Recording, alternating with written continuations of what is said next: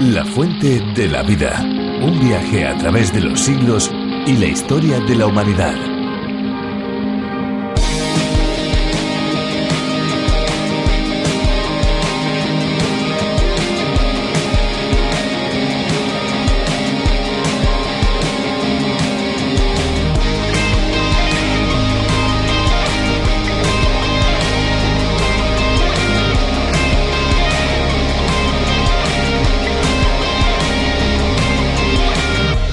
En Argentina existe un glaciar que construye un auténtico dique que resulta ser un verdadero espectáculo visual único. Se encuentra concretamente en la provincia de Santa Cruz, en la región de la Patagonia. Se trata del glaciar Perito Moreno. Dicho glaciar, mientras crece y avanza, forma un dique natural en el lago hasta que llega a no resistir la presión del agua acumulada y entonces se derrumba. El derrumbe puede durar varios días y constituye uno de los espectáculos más imponentes que nos brinda la naturaleza.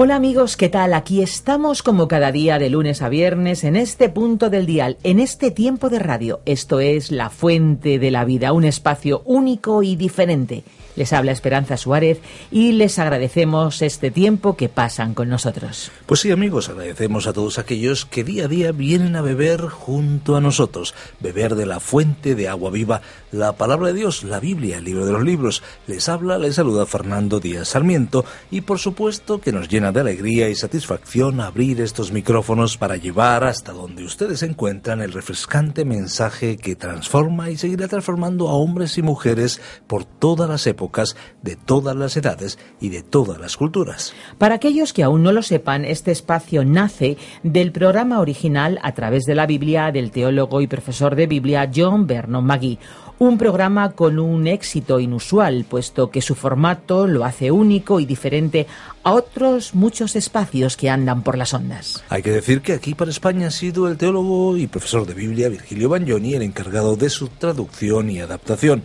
un espacio que se emite de lunes a viernes, presentado desde Radio Transmundial y la Radio Encuentro, Radio Cadena de Vida, a esta misma hora y que sinceramente es muy necesario. Eso es lo que creemos los que estamos en estos micrófonos, necesario en las ondas. Si usted, querido amigo, desea escuchar los programas anteriores a este, puede hacerlo en www.lafuentedelavida.com. Y bueno, y si desea bajarse la aplicación a su smartphone, ya es posible. Simplemente debe buscar a través de la Biblia y con tan solo un clic lo tendrá al alcance de la mano.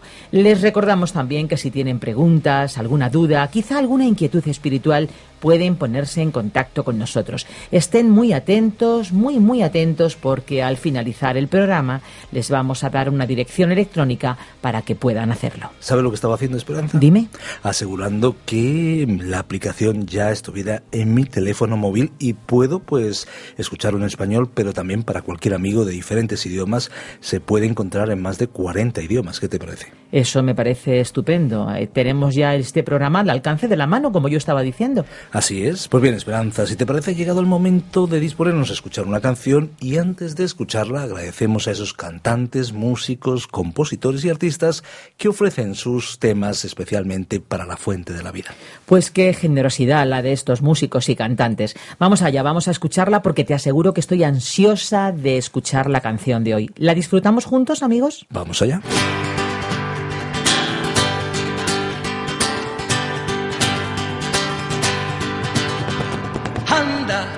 Besa a tus hijos, abrázales, dales afecto y ternura, disfruta y juega con ellos mientras sean niños. Mañana se habrán marchado de casa. Anda, atiende, cuida y mima a tus padres y a los mayores que quieras mañana no los tendrás, es ley de vida. Anda, pon tus cinco sentidos y toda tu alma en el instante que vives y hazlos vivir plenamente a quienes tengas a tu lado. Mañana quizá ya no esté en tus manos hacerlo, pero hazlo hoy, mañana quizás sea tarde. Hazlo hoy, mañana quizás sea tarde.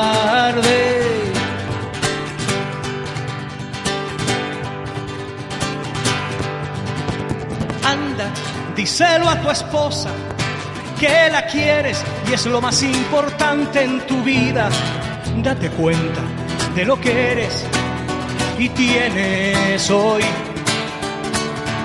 Anda, hazle feliz, hazle feliz hoy que puedes, mañana tal vez será demasiado tarde. Ya no estaréis ni el uno ni el otro. Anda, repite a quienes amas una palabra amable o el gesto generoso que tal vez espere desde hace tiempo.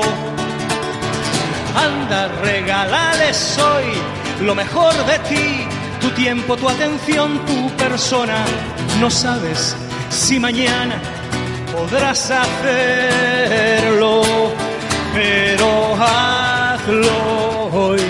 Mañana quizás Todos los países intentan tener un cierto control de la población que vive en sus territorios. Hay diversos mecanismos para poder contabilizar las personas que habitan las ciudades y los campos dentro de sus fronteras, aunque también los hay que cuentan a sus emigrantes, es decir, aquellos que han nacido en el país pero viven en el extranjero. En España hay un control anual que se hace a partir de los registros de cada municipio. Se trata del padrón, pero también hay un sistema más común en otras naciones y que se lleva a cabo cada cierto número de años. Es una práctica muy antigua que podemos encontrar registrada incluso en la Biblia. Hoy vamos a terminar el segundo libro de Samuel. Vamos a mirar juntos lo que nos queda del capítulo 23 y del capítulo 24. El final de este libro tan interesante y que durante varias semanas hemos estado estudiando. Y como la cosa va de censos, hoy veremos el que David organizó. Vamos a ir al relato bíblico con Virgilio Bagnoni. La fuente de la vida. En nuestro programa anterior comenzamos a considerar la lista de los valientes de David que se presenta aquí en este capítulo 23 del segundo libro de Samuel. Y destacamos que no íbamos a entrar en un estudio detallado de estos valientes porque lo haremos en nuestro estudio del capítulo 11 del primer libro de Crónicas. Pero sí mencionamos que estos hombres se habían unido a David durante el tiempo de su exilio cuando David era acosado por Saúl y había sido expulsado, siendo perseguido hasta el punto de tener que esconderse en las cuevas de la tierra. Fue pues durante este tiempo que aquellos que se encontraban en dificultades se reunieron alrededor de David. Eran hombres perseguidos y oprimidos por Saúl. También vinieron otros que habían contraído deudas que no podían pagar, que estaban descontentos, y también aquellos que se encontraban totalmente desanimados y establecimos una analogía entre las circunstancias en que estos hombres habían venido a David y las circunstancias en que nosotros venimos a Cristo Jesús. Cuando somos conscientes de que de veras estamos en apuros, venimos a Cristo con una deuda de pecado y Él entonces cancela esa deuda. Él cancela nuestras deudas de pecado solamente cuando acudimos a Él y podemos establecer una comunión perfecta con Dios, una relación de compañerismo. Y Él entonces nos capacita para disfrutar de una vida de auténtica calidad. Ahora estos hombres que vinieron a David eran sobresalientes en muchas maneras. Lograron realizar hechos extraordinarios. Veamos algunas de sus hazañas. Leamos ahora los versículos 11 y 12 de este capítulo 23 del segundo libro de Samuel. Después de este fue Sama, hijo de Age, el Ararita. Los filisteos se habían reunido en Lehi, donde había un pequeño terreno lleno de lentejas, y el pueblo huyó delante de los filisteos. Pero él se paró en medio de aquel terreno, lo defendió y derrotó a los filisteos. Así dio el Señor una gran victoria. Sama era uno de los tres capitanes de los campeones de David. Dio una ayuda inestimable a David contra los filisteos. Defender una parcela de lentejas podría parecer poco importante, pero Israel necesitaba alimentos. La costumbre de los filisteos era esperar que la cosecha estuviera lista y entonces venían arrasándolo todo, saqueando y robando. Ese año, como siempre, Todos huyeron cuando el enemigo apareció, excepto un hombre. Él se plantó, desenvainó su espada y defendió la parcela. Era un solo hombre contra las tropas filisteas. Y se nos dice que el Señor le concedió una gran victoria. Continuemos con los versículos 13 al 15. Un día, en tiempo de la siega, tres de los treinta jefes descendieron y se unieron a David en la cueva de Adulam, mientras los filisteos acampaban en el valle de Refaim. David estaba entonces en la fortaleza y había en Belén una guarnición de los filisteos. Y dijo David con vehemencia, ¿quién me diera a beber del agua del pozo de Belén que está junto a la puerta? David se había criado en Belén. En una ocasión, David quiso tomar del agua refrescante del pozo de Belén. Nunca ordenó que alguien fuera a buscársela, pero tres de sus valientes se abrieron paso por las líneas de los filisteos para conseguírsela, y así fue como demostraron lo valientes que eran. Pensamos en el mandamiento que el Señor Jesús dio en el Evangelio según San Mateo capítulo 28 versículos 19 y 20 de ir a todo el mundo y predicar el Evangelio. Luego miramos atrás al pasado a los hombres que se abrieron paso atravesando lugares hostiles para llevar el Evangelio a aquellos que necesitaban escucharlo. Piense usted en los misioneros, pioneros, como por ejemplo en el apóstol Pablo.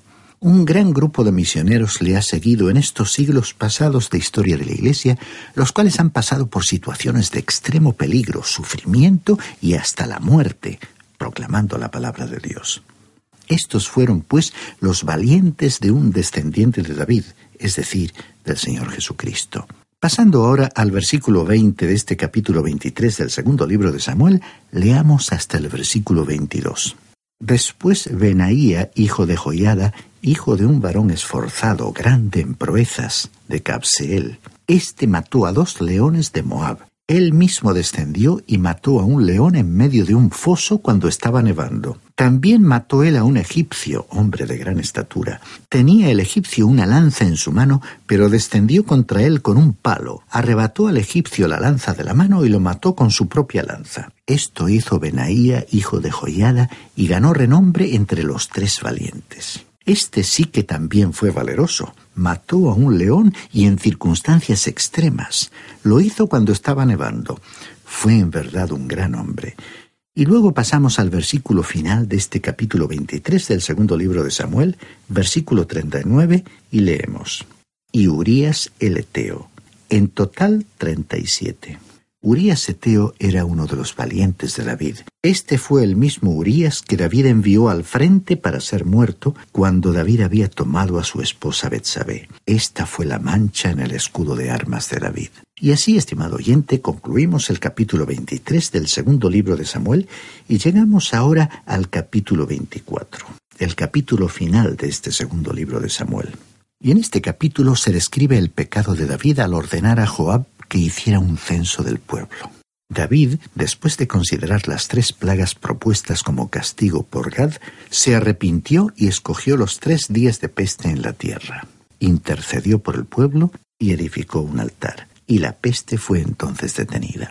David cometió otro pecado al hacer un censo. A estas alturas de su vida ya debía estar confiando en Dios en lugar de confiar en los números para evaluar su fuerza.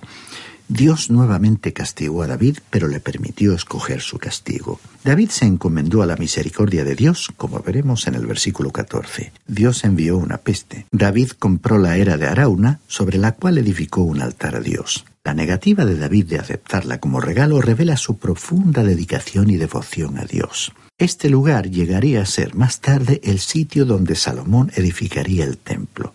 Aunque la mezquita de Omar se encuentra allí actualmente, Israel nuevamente gobierna esa región. Vamos pues a considerar el censo. En realidad hay muchos que no llamarían a esto un pecado. Hemos llamado a esta sección otro pecado en la vida de David. Desde el punto de vista de Dios, el hacer un censo del pueblo fue un pecado tan malo como otros pecados de David. Cuando uno es culpable de violar una parte de la ley de Dios, es culpable de violar toda la ley. Ahora, David no creyó a Dios en esta ocasión y en sus acciones lo evidenció. Comencemos pues leyendo los primeros dos versículos de este capítulo 24 del segundo libro de Samuel. Volvió a encenderse la ira del Señor contra los israelitas e incitó a David contra ellos diciéndoles, Ve, haz un censo de Israel y de Judá. El rey dijo a Joab, general del ejército que estaba con él, Recorre ahora todas las tribus de Israel, desde Dan hasta Beerseba, y haz un censo del pueblo para que yo sepa el número de los habitantes. Al principio Dios había dado instrucciones a David para que hiciera un censo del pueblo. Dios quería animar a David y fortalecerlo. Dios quería que supiera que tenía detrás de él, apoyándole, a un gran ejército. Si un rey iba a salir contra un ejército enemigo, tendría que sentarse y calcular si tenía suficientes fuerzas militares como para ganar o no. Estimado oyente, la fe no es un salto en el vacío, tampoco es un juego. La fe ni siquiera es un espero que sí. La fe es un sentimiento de certeza.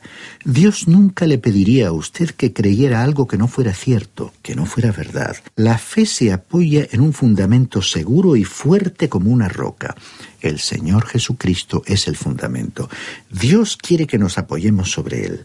La fe, por ello, no es simplemente un salto en el vacío. Pero hay un tiempo en la vida en que se necesita vivir y caminar por la fe, reconociendo que uno no puede vivir por sus propios esfuerzos ni confiando en las cifras. Desafortunadamente, muchos llamados cristianos hoy en día no han aprendido a confiar en Dios y como resultado las victorias espirituales nunca se mencionan.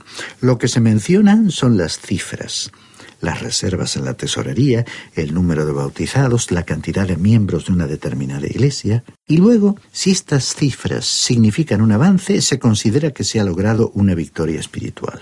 Leamos los versículos 3 al 9 de este capítulo 24 del segundo libro de Samuel.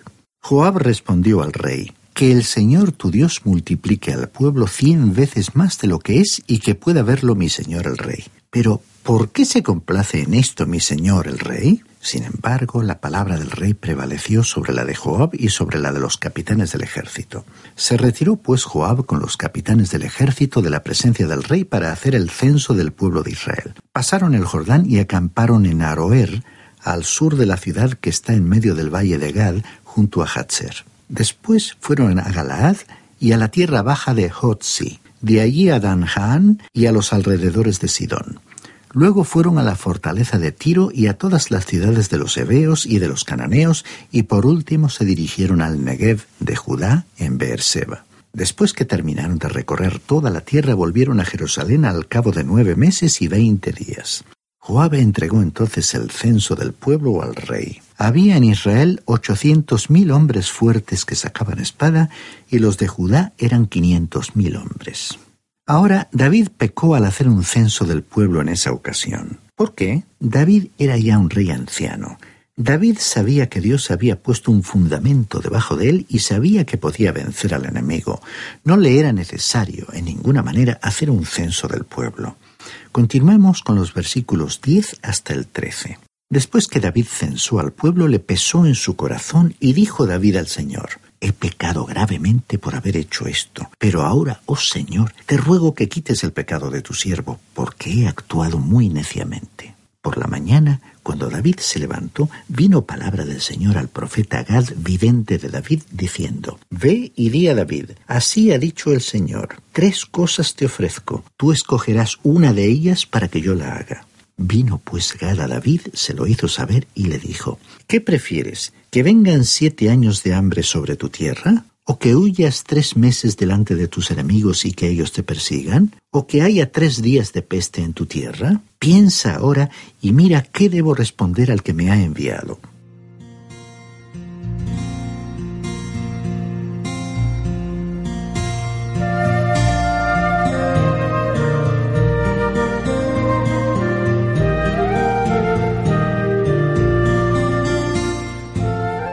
Dios le dio a David la posibilidad de elegir entre tres castigos. La respuesta de David al Señor fue notable. Reveló que David era un hombre que sabía confiar en Dios. Ahora, como ya lo hemos dicho antes, lo diremos una vez más. David falló, eso es verdad. Cometió un pecado, pero allí en lo más profundo de su corazón tenía una fe que nunca falló. David siempre confiaba en Dios y su respuesta a Dios lo reveló.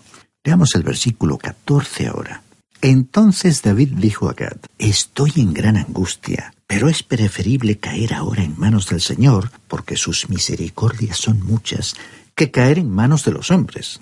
Hubo entonces la posibilidad de elegir entre tres castigos y Dios le dijo a David que escogiera uno. Pero David no escogió ninguno de los tres.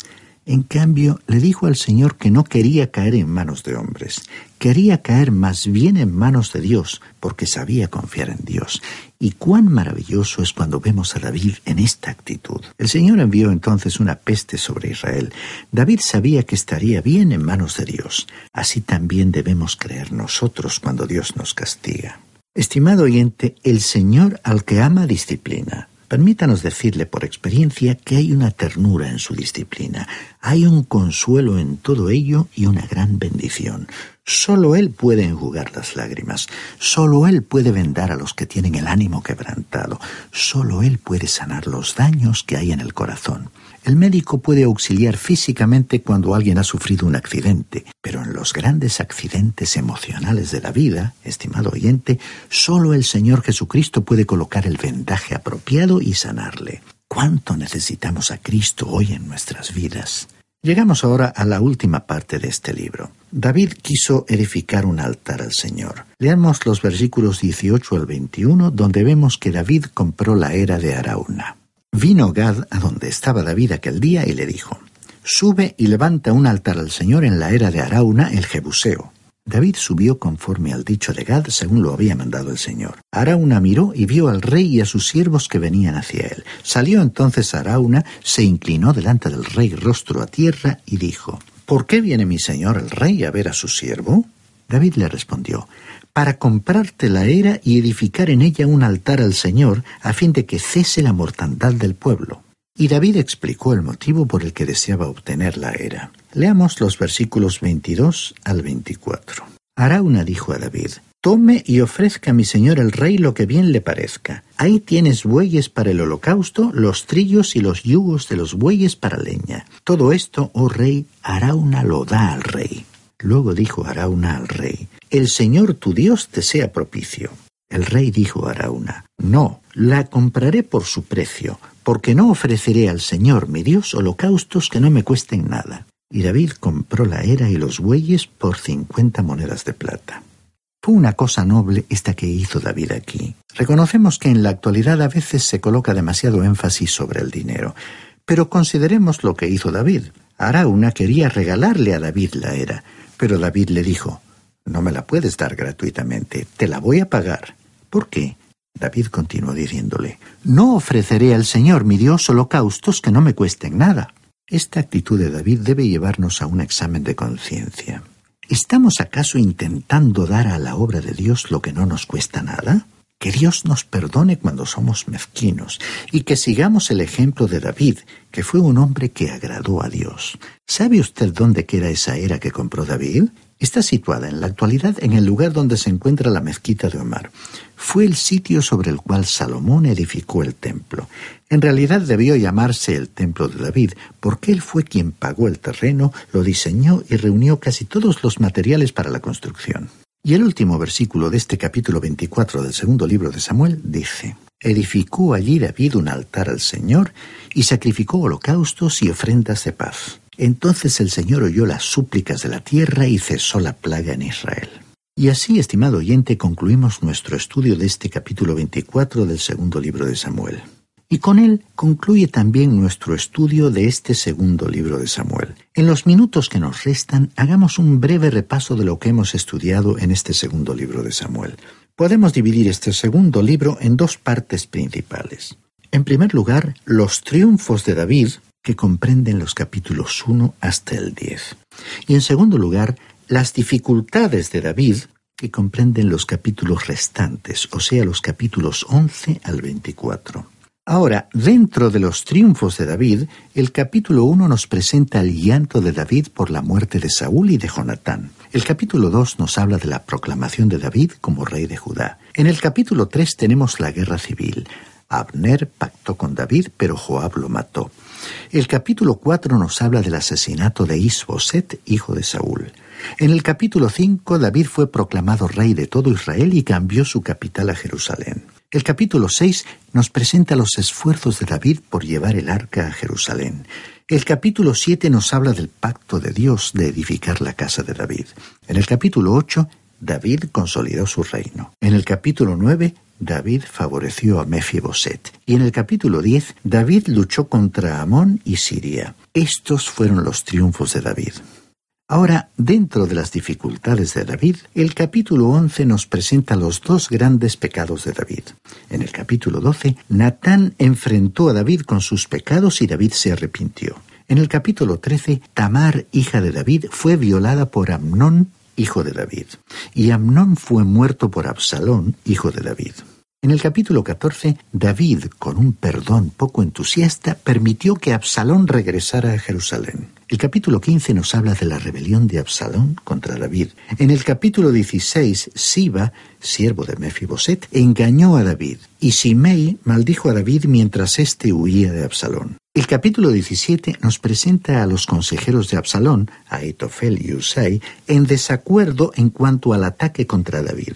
En el capítulo 18, Absalón fue muerto y David le lloró amargamente.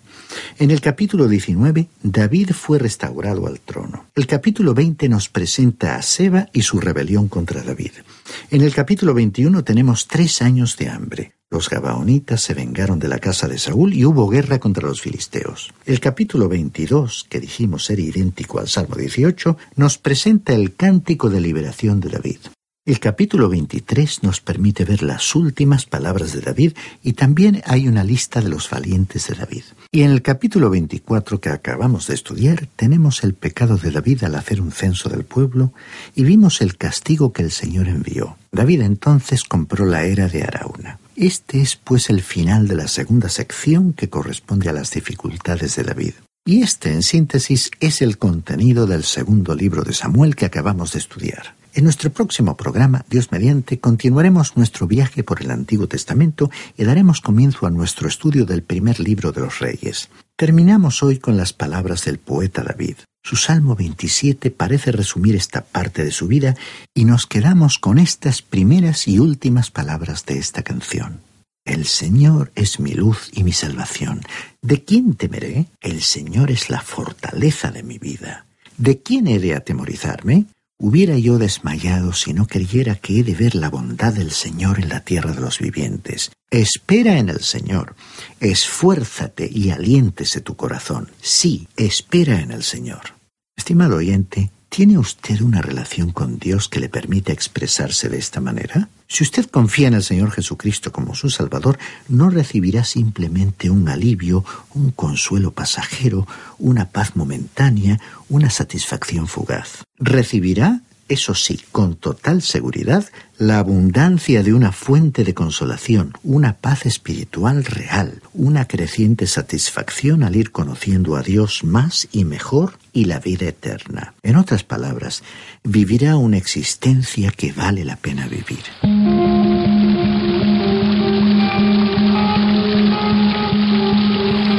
Estamos finalizando un programa más de La Fuente de la Vida. Muchísimas gracias amigos por habernos acompañado durante estos casi 30 minutos. Queremos recordarles que estaremos aquí en esta misma emisora de lunes a viernes y a esta misma hora. Así es, Esperanza. En nuestro próximo programa seguiremos analizando interesantes aspectos que convierten a la Biblia en un libro singular que sigue transformando vidas. Esperamos que así vayamos derribando prejuicios y tópicos que muchas veces nos impiden ver el mensaje del libro de los libros. Seguro que no nos va a dejar indiferentes. Claro que no, eso esperamos. Ahora nos toca despedirnos y recordar a todos nuestros amigos que si desean ponerse en contacto con nosotros pueden llamarnos al teléfono 91 422 05 24. Pueden escribirnos al apartado de correos 24081 código postal 28080 de Madrid, España. Y si lo prefieren, pueden enviarnos un correo electrónico a la siguiente dirección. Info arroba radiocadenadevida.com Info arroba radiocadenadevida.com le agradecemos el haber compartido este tiempo con nosotros y le esperamos en nuestro próximo espacio. Aquí estaremos de lunes a viernes a la misma hora. Les esperamos. Muchas gracias por acompañarnos en esta aventura y por favor no olvide que hay una fuente de agua viva que nunca se agota. Beba de ella.